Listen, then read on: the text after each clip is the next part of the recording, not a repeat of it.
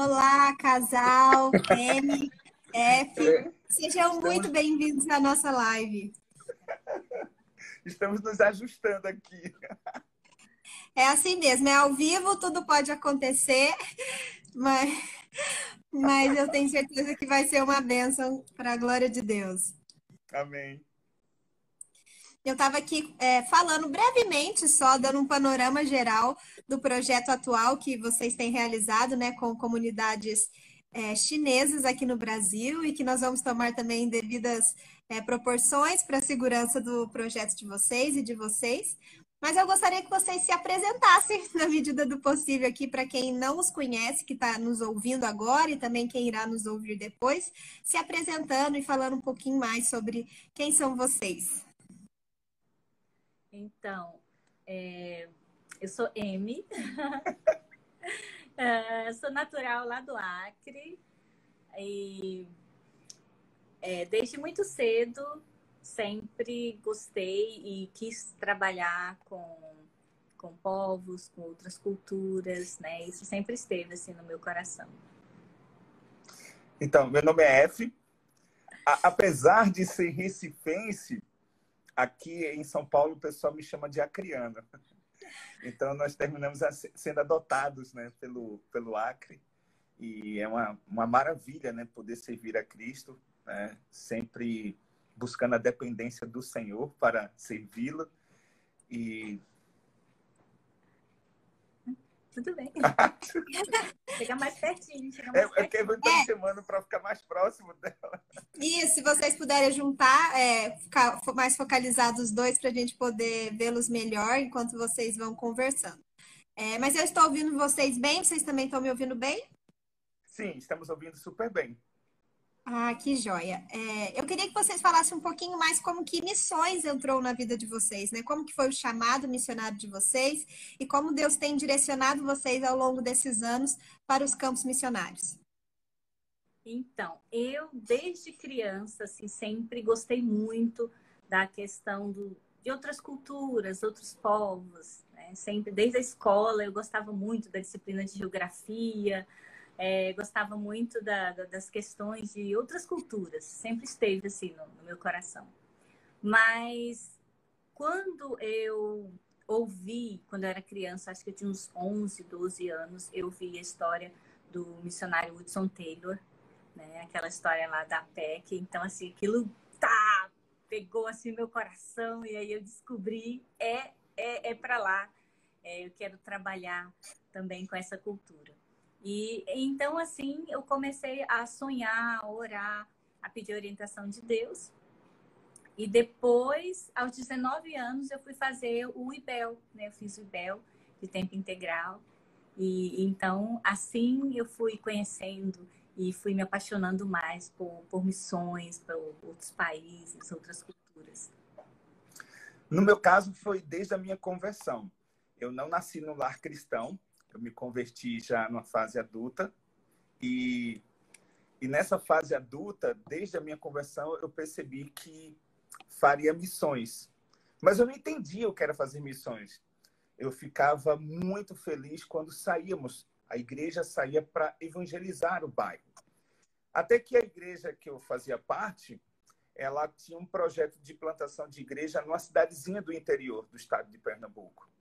Então começamos a ir então, no início, pegávamos nosso carro para, no caso, eu ainda era solteiro. Então, pegava o nosso carro né, para ir para essa cidade e eu me sentia muito feliz de levar aqueles irmãos para anunciar o evangelho de Cristo. E fazendo aquele impacto né, de evangelismo, batendo de porta em porta, entregando literatura, convidando as pessoas para o culto, um certo irmão falou assim que eu tinha um chamado missionário, eu tinha um chamado pastoral. Eu me senti honrado, né? Eu pensei, eu não, eu não.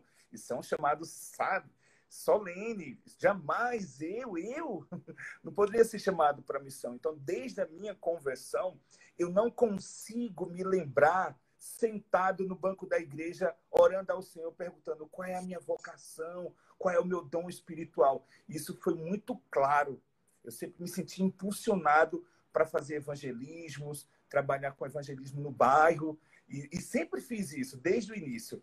Então, foi desde o princípio. É, vocês citaram assim que vocês começaram jovem, né, a se envolver com, com a igreja, com os trabalhos da igreja, com os trabalhos de missão, de missões.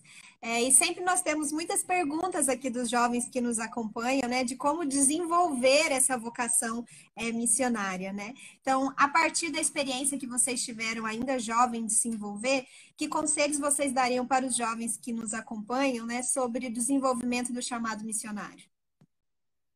Eu acredito que tem que participar bastante né, da igreja, tem que trabalhar bastante, se envolva um pouquinho de tudo. A gente não começa é, sabendo já o que fazer. Né? Então, eu comecei é, dando aula na escola dominical com as crianças, participando de EBF, né? Eu fui crescendo, da UPA, da UMP, não tinha medo de pegar cargos, né?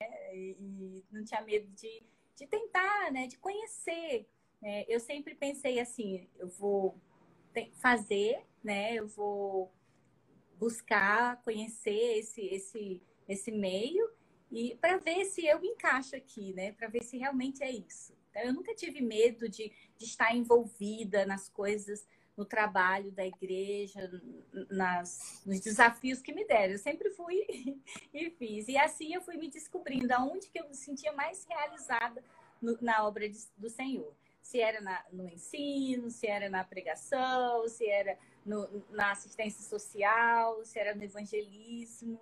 Né? Então eu fui fazendo e o Senhor foi me dando paz e me dando alegria e essa consciência de que aquele era o meu lugar.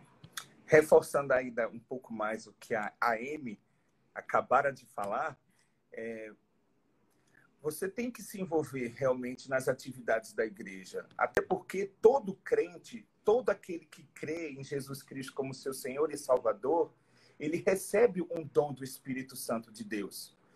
Paulo diz que estes dons que são distribuídos para os irmãos, para os crentes, são para serem utilizados nesse corpo de Cristo. Então, é, é nessas atividades, né, dentro da igreja, seja na área de ensino, seja na, no evangelismo, seja em qualquer área dentro da igreja, nós cremos que o Espírito Santo de Deus falará ao coração desse crente.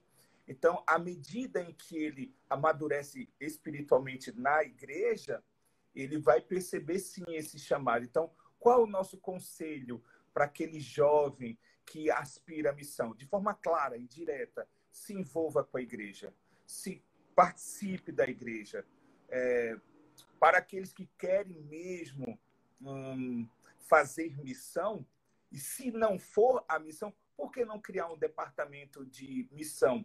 Seja na UPA, você que faz parte, você que nos ouve aí, parte da sua UPA, da UMP, da UPH, por que não criar um departamento dessa sociedade interna para falar de missões, para entrar em contato com os missionários, para orar pelos missionários, apoiar os missionários. Então, se envolva. É verdade. E conta pra gente também, Emi, um pouquinho sobre o tempo que você passou no campo é, com determinados povos na Ásia, né? Você, como, como a gente divulgou aqui no, nas nossas redes sociais, você entrou na, na PNT em 2004, certo? Certo e, e, e foi direcionada para um povo é, na Ásia. Então, como foi essa sua primeira experiência de campo é, com o povo transcultural? Ah, foi maravilhosa. Foi assim, eu voltei para casa, né? Eu sinto assim que quando eu cheguei lá naquele país, que eu desci do avião, foi aquela sensação, sabe, quando você viaja, fica um tempo fora e volta para casa? Uf, voltei. Então foi foi bênção. E houveram algumas dificuldades, né? Você precisar aprender a cultura. Hoje mesmo eu estava conversando com os meus alunos lá na escola sobre imigrantes, né? Então, quando você chega no outro país, a, a primeira dificuldade não é nem a língua. A primeira dificuldade é a cultura. Porque você vai entender por que se deve fazer assim, né? Então, uh, que horas que eles comem, que horas que eles dormem, que horas que eles trabalham. é, é, onde comprar, onde não comprar, o que não vai falar. É, por exemplo, na Ásia, nesse lugar que eu estava, é, o branco é uma cor é, que tem símbolo de morte. E logo no ano novo, no meu primeiro ano naquele país, eu coloquei um casaco branco, né, um lacinho no cabelo. e foi um escândalo. Então, para o imigrante, né, quando você chega no outro país, o primeiro obstáculo é a cultura. Né? A cultura é entender o, o dia a dia. O segundo grande obstáculo, desafio né, que a gente tem é a língua. Você precisa aprender a língua do outro país. Então, isso é bem difícil. E uma das coisas que é, a gente vê muitos erros é, é, do tipo: você aprende um pouquinho, aí você já acha, ah, eu já sei. Aí você fica com aquela linguagem assim bem imatura ainda, né? Então você precisa gastar bastante tempo aprendendo a língua e depois é a parte de ir em campo e, e semear, né? Semear bastante. A gente já semeia desde o momento que chega, mas aí você vai aos poucos, né? Tendo mais tempo, mais disponibilidade para você se envolver realmente. E onde eu estava, outra grande dificuldade é essa questão que a igreja não era aberta, né? Não tinha essa liberdade de pregação. Então, tinha que ser bem individual mesmo. Quando a gente fazia algum evento um pouquinho maior na, sua, na minha casa, por exemplo, convidava alguns amigos para vir tomar um café, comer uma comida brasileira. É, e então, é, tinha bastante dificuldades, assim. A gente passava nós passamos momentos bem difíceis, né? Eu e a missão que lá estava, porque eu não fui sozinha, assim, né? Já tinha uma missão que a PMT fez parcerias, né? Então eu fui participar de um grupo que já estava naquele país e aí eles me deram todas as orientações, mas nós que estávamos lá passamos alguns momentos bem difíceis. E quais algumas assim questões culturais que você pode contar para nós a respeito é, desse país, para a gente de casa conseguir entender o desafio que é compartilhar o evangelho é, nessa cultura tão distinta? Ah, uma das coisas bem interessantes, assim, é bem difícil, é a questão. Deixa eu ver uma coisa aqui. Ah, por exemplo, do alimentação. Né? É bem difícil. Eu morava numa região que é, comia muita pimenta. Muito. Tudo era muito apimentado. E, então, isso era, assim, bem difícil, porque quando eu ia na casa de um irmão, é, eu falava, pimenta, só um pouquinho de pimenta, né? E vinha muita pimenta. Eles falavam, mas nem coloquei pimenta na sua comida. Outra coisa, por exemplo, a comida, quanto à comida, nessa região que eu trabalhava, eles tinham costume de comer cachorro, né? Então, aqui no Brasil, a gente vai na casa de um irmão e você, a pessoa vem com aquele frango assado, bonito, né? Então, lá vinha aquele cachorro assado a forno, né? E eu olhava assim, respirava fundo, mas aquele irmão fez com tanto carinho, né? Gastou todas as economias para fazer aquele prato gostoso. E aí tinha que respirar fundo e agradecer e comer, né? Então era algo bem diferente, assim, daqui. Ah, que mais que eu posso falar de cultura? Assim, bem difícil. Ah, é. Mais alguma coisa? Não. eu não estive lá ainda. Aí tem muitas histórias aí, eu esqueço. Mas eu vou lembrando, eu falo. E, e, como que foi que esse povo, esse país é, chegou na sua vida, né? No seu coração, que você começou a orar e que Deus te direcionou a trabalhar é, especificamente nessa, nessa região? Boa pergunta.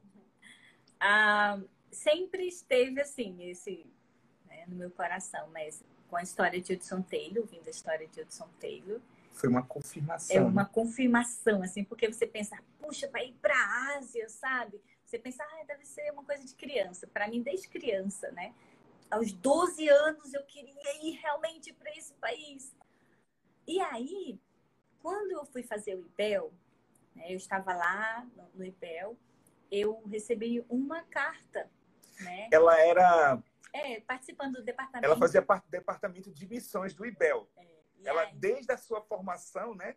Ela já estava envolvida no departamento de missões, fazendo missões, até que ela recebe uma carta. E aí, nessa carta que vinha para o departamento, era ah, vários irmãos ali da Ásia que estavam orando, né? Porque é orando pela Ásia e por aqueles países ali. E eles diziam: olha, precisamos de missionários, precisamos de pessoas dispostas a doarem as suas vidas pela pregação do reino de Deus nesse lugar. E aí foi mais uma confirmação para mim, é para lá mesmo. Eu quero realmente ir. E fui. E, e, eu lembro que quando eu cheguei na PMT, eu falei, eu quero ir para esse país aqui. Eles falam, mas onde? Ah, eu não sei onde precisar ir vou. e assim a gente foi orando e Deus foi direcionando. Que, que legal, que benção essa, essa, como Deus vai direcionando, né, a, a, a nossa trajetória para chegar em determinado lugar, né? E depois você voltou para o Brasil, se casou, conheceu o F, é, e agora vocês vão é, trabalhar também, né? Já estão atuando, mas estão trabalhando agora como casal, como família. E como foi assim para vocês também é, esse tempo de trabalhar como na, na, obra como solteiro e trabalhar também como casados, né? Quais que são os benefícios de cada uma desse trabalho missionário? Olha,